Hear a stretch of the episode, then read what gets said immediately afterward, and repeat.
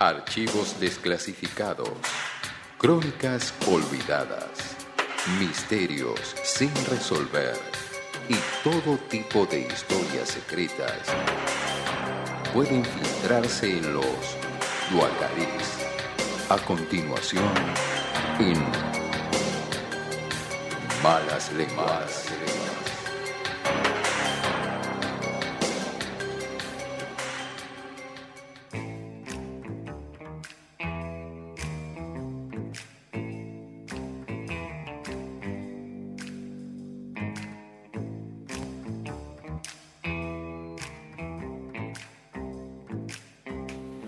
Bien, señoras y señores, seguimos aquí en Malas Lenguas.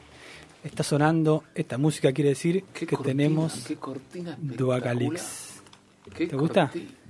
Estabas ahí, te vi haciendo el. Exactamente. Me quedaría, me quedaría locos, locos Adams, total. Locos, ah, sí, pero es como un jazz. Bien, esta sección se llama Duacalix y vamos a contar una historia breve en el día de hoy. Eh, Fue, fue un hit la otra vez, te Fue un quiero, hit. te Hermoso. quiero decir. Sí. Qué buena sección. Bueno, que fue un muchas hit. gracias, chicos. Muchos, muchos se preguntaban después por, por el hombre de la máquina de la lluvia, me preguntaban si era verdad, si... Yo les dije que... ah, Bueno. Duacalix, ¿Era verdad o no? Esto- Yo le creí. obvio. Estos Duacalix están todos filtrados de lugares insospechados de corrupción. Este, la historia que les traje hoy, estuve pensando qué historia podemos contar hoy, ¿no es cierto? A ver, Y en estos momentos así tan asiagos, de tanta incertidumbre, de, de- de- de sensación apocalíptica, diríamos, casi, ¿no? Esta cuestión distópica que hablamos siempre de esta nueva realidad, todos los temores, qué sé yo, decidí traer algo más tranqui, ¿sí? Para como bajar un poco. Así que el tema del que vamos a hablar hoy es el fin del mundo. va, Ah, tranqui. Sí, ¿a qué jugamos? el fin del mundo en Buenos Aires. Bien, bien. Ah, ok. Claro, el mundo. Buenos Re- Aires. reducir el fin del mundo de Buenos Aires. El fin del mundo en Buenos Aires en 1910. Es como el Día Mundial del Malbec, lo que habíamos dicho Claro.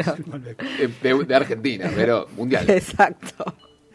Eh, esto es en 1910, ¿sí? Donde sucedió este evento del fin del mundo. Ya tiene 100... 120 años. 120 años. 121 años.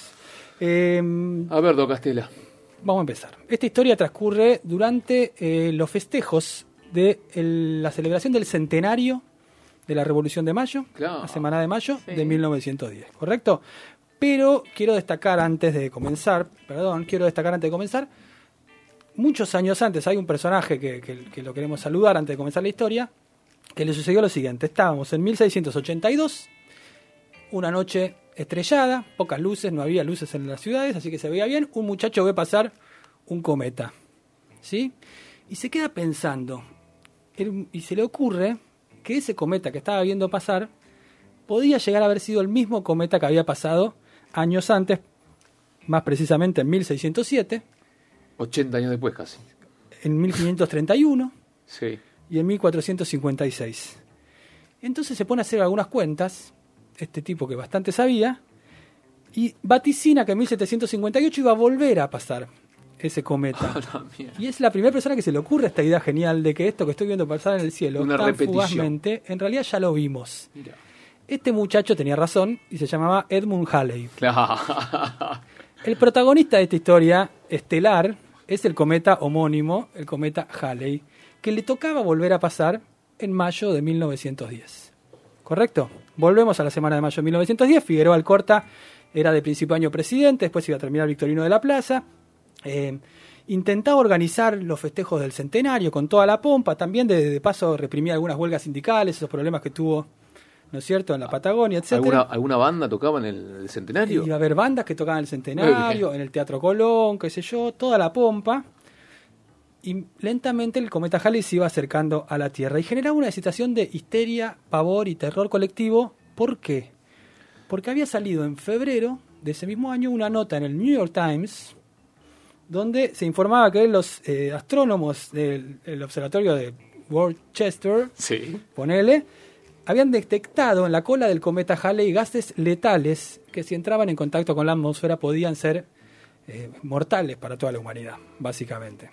¿No es cierto? Un, problemi- un problemita se avecinaba.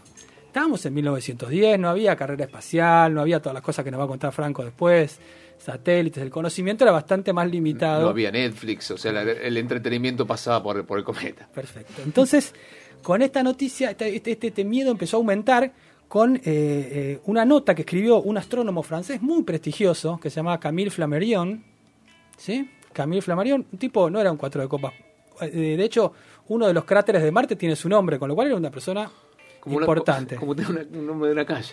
Es- una calle un cráter de Marte.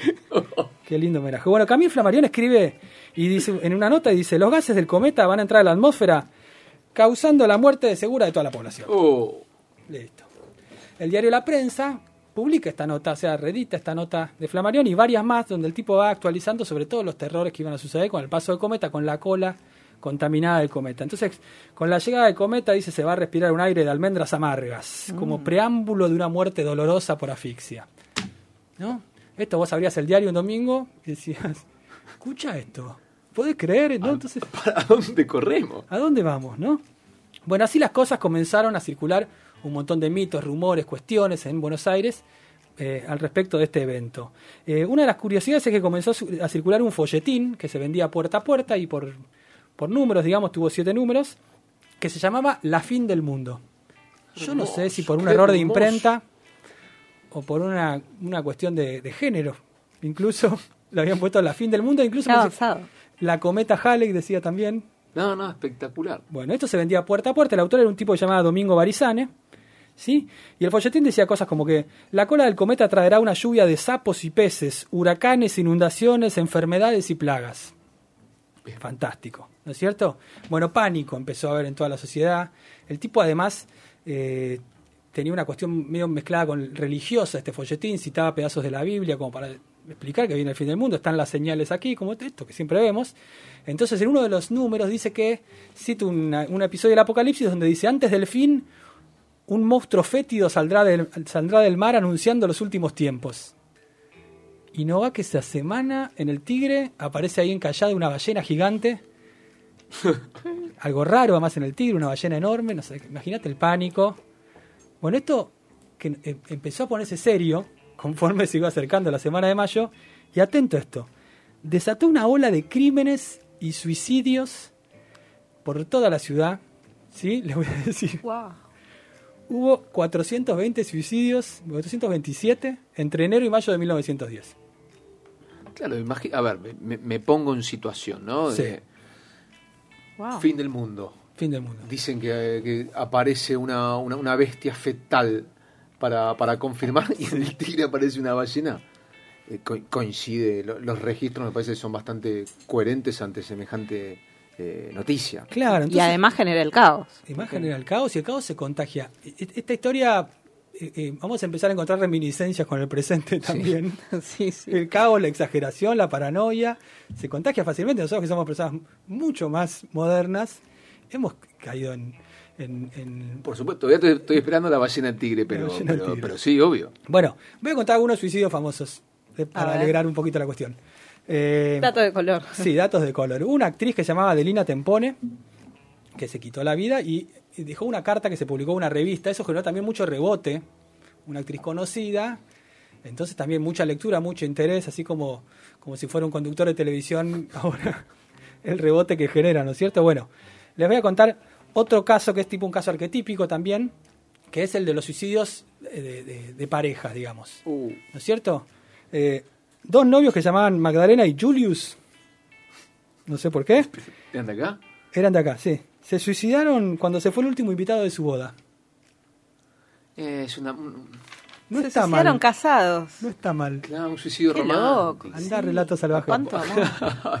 Romeo y Julieta, un poroto. Poroto. Pero a mí me gusta que la fiesta, ¿no? Eh, Pepe, carnaval carioca, Y- y chicos eso- a la mesa dulce, ¿no? Está, tuvo todo pensado. Y cuando se el Durante último- la fiesta. Pim. Te morí bien arriba. Te morís, te morís en el mejor momento.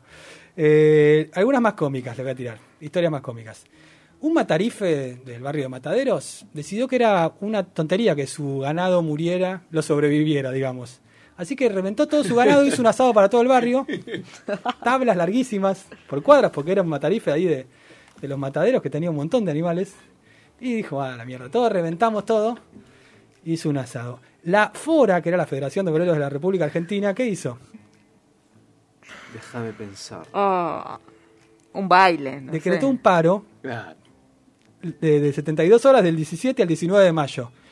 Cosa de decir, bueno, si nos vamos a morir, que no sea laburando, compañeros. ¿No es cierto? Muy bien. Qué, inteli- qué gente inteligente había en ese. Inteligente nuestro sindicalismo, protosindicalismo. Eh, bueno, hubo un montón de historias, así como que, por ejemplo, decían que las prostitutas pobres de los barrios de La Boca y Barracas eh, gastaron su dinero en comprar finos vestidos e ir a tomar cafés y cenar en los más distinguidos restaurantes, como para tener Pero, ¿qué te parece? una ventanita de la vida de Recoleta y generó el escándalo, imagínate, de todas las señoras de Barrio Norte. Y también hubo lugar, tengo tiempo, sí, también hubo lugar, obviamente, para los avivados. Ah, Típica. bueno, ahí, ahí quería. El argentino típico. Bueno, lo vamos a señalar con el dedo sin ningún problema. Dos electricistas de la calle Paso al 200, ¿sí? Vendían un traje contra las descargas de electricidad planetaria. Muy bien. Un traje te lo ponías sobrevivías. Un traje de, de- se imagino de hule, no sé, me imagino tipo el Eternauta, no sé. Yo imagino bolsas de nylon. Bolsas de nylon. Eh, cosidas, no sé. algún- guantes de cocina, qué sé yo. Un farmacéutico, Diego Gibson, de la Avenida de Mayo, vendió unas pastillas salvadoras de peptococaína. Bueno, ¿Te tomabas dos? y. ¿Qué carajo me importa el, el, el- el cometa? ¿Qué sé yo? Imagínate tú. Había límite de venta por persona. En ese momento era Una legal. especie de Viviana Canosa de- de- del siglo pasado. Claro, imagínate, lo paro de pecho, el cometa, decías. Eh, un albañil, Tulio Migens, se llamaba, construyó tres búnkers que vendió a precios siderales. Acá dice el precio 30 mil pesos de otra moneda, imagino, hace, hace 17 billetes distintos que tuvimos. No sé cuánto era, pero era mucha plata. Construyó tres búnkers y vendió dos. Se quedó con uno. Para él y su familia. Porque era vivo, Qué bien. pero no boludo. Bien, eh, obviamente fue una etapa donde florecieron y prosperaron los curas, porque hubo muchos casamientos, muchas amonestaciones sobre el fin del mundo, arrepiéntanse, bautismos, conversiones, qué sé yo. También eh, los brujos que vendían elixires, Uh. gotitas mágicas, las goticas, como dice Nicolás Maduro. Ellos seguro la levantaron en La paz. levantaron en paro, los adivinos que te leían la mano y te decían si ibas a sobrevivir o no. Fue una etapa eh, muy próspera para toda esa gente. Es muy parecido igual a lo que pasa ahora. A. Trasladémoslo un A los poco. 2000, ¿te acordás que, que, que, que íbamos a Sobrevivir morir? el 2000, El obvio. 2000 con el I2K. El I2K. ¿Qué, ¿Qué pasó? ¿Qué pasó? qué cura. No pasó, se tomó, agarró otra ruta. Bueno, entonces yo quiero eh, expresarles este clima que había, este clima tan argentino entre las preparaciones de una finísima fiesta con toda la pompa de una nación creciente y próspera, 1910, la cima de la, de la generación del 80, la inauguración de los subtes, la París de Sudamérica, Uf. toda esa cosa mezclada con la paranoia total por el fin del mundo con la llegada del cometa. Eh, llegó finalmente el 18 de mayo de 1910, que era el día señalado por Camille Flammarion. Hubo un toque de queda ese día que nadie respetó. ¿Cómo acá? Qué raro. Hubo fiestas en, las en terrazas y en lujosas, ¿sí? O clandes. Hubo la clandestina del fin del mundo. Perdóname, pero yo voy Bueno, a la Merita. clandestina. A esa hora. Si te dicen que se termina mañana, qué sé yo, también voy, alientan, sí. también la gente te alienta. a esa Barbijos no se usaban esa Barbijos no se usaban porque iba- eh, no Pero eso que decía de la cola, que... Sí, que- pero no, no, no, nada. no, no ibas a sobrevivir con un barbijo. Ah, bien. Y bueno, de pronto, cerca de la medianoche, en el más absoluto silencio de una ciudad de 1910, sonó la sirena del diario La Prensa. Y se cagaron por un segundo. Hasta los más incrédulos científicos y antagonistas de esta historia tuvieron un momento de zozobra. Porque imagínate, ¿Qué te parece? empezaron a rezar los que no creían, toda una cuestión.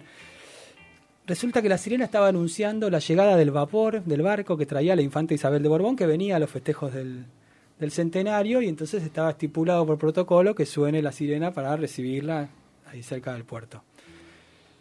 Ese fue el momento culmine de esta historia. ¿Y el hubo suicidios en, ese- en el momento de la ciudad? Imagino que también. Algún loco que se tiraba. Suicidios, robos, saqueos, todo ese tipo de cuestiones, seguramente. Pero lo, digamos, lo más importante es decir que el fin del mundo, no les quiero spoilear, no sucedió finalmente, no, básicamente no funcionó. No, no, no, no funcionó. No, otra cosa. Ni el fin del mundo funciona. Fracasamos. No vino. No vino. No se- llegó. ¿Cómo es que decían los futbolistas que te dije en la semana? No se nos dio. No sé. Por ventura, o por desgracia, el cometa pasó lejos. eh, y ni enterado de todas nuestras cuestiones. Y se fue para volver dentro de. Bueno, volvió después en 1986. Yo no sé si ustedes ya estaban ahí No. para verlo. Ya estaban haciendo. Estaban haciendo, bueno. Eh, me voy con una frasecita última y le cierro. Esto pasó en todo el mundo, también les quiero decir, ¿no? Yo les voy a contar lo de Buenos Aires, que es lo que nuestro mundo. Pero el escritor Mark Twain, norteamericano, gran escritor, eh, escribió esas- eh, es- es- esos meses esta, esta esquela en un diario. Yo vine al mundo con el cometa Halley en 1835. Espero irme de nuevo con él en 1910 cuando venga a buscarme. Lo contrario sería una decepción. Bueno, Mark Twain murió el 21 de abril, 20 días después de 1910, justo cuando el cometa ya desaparecía de nuestra órbita, en el que se llama el perihelio, se iba con él. Así que esta es la historia del fin del mundo en Buenos Aires. Impresionante. Doacalix. Yo lo quiero aplaudir.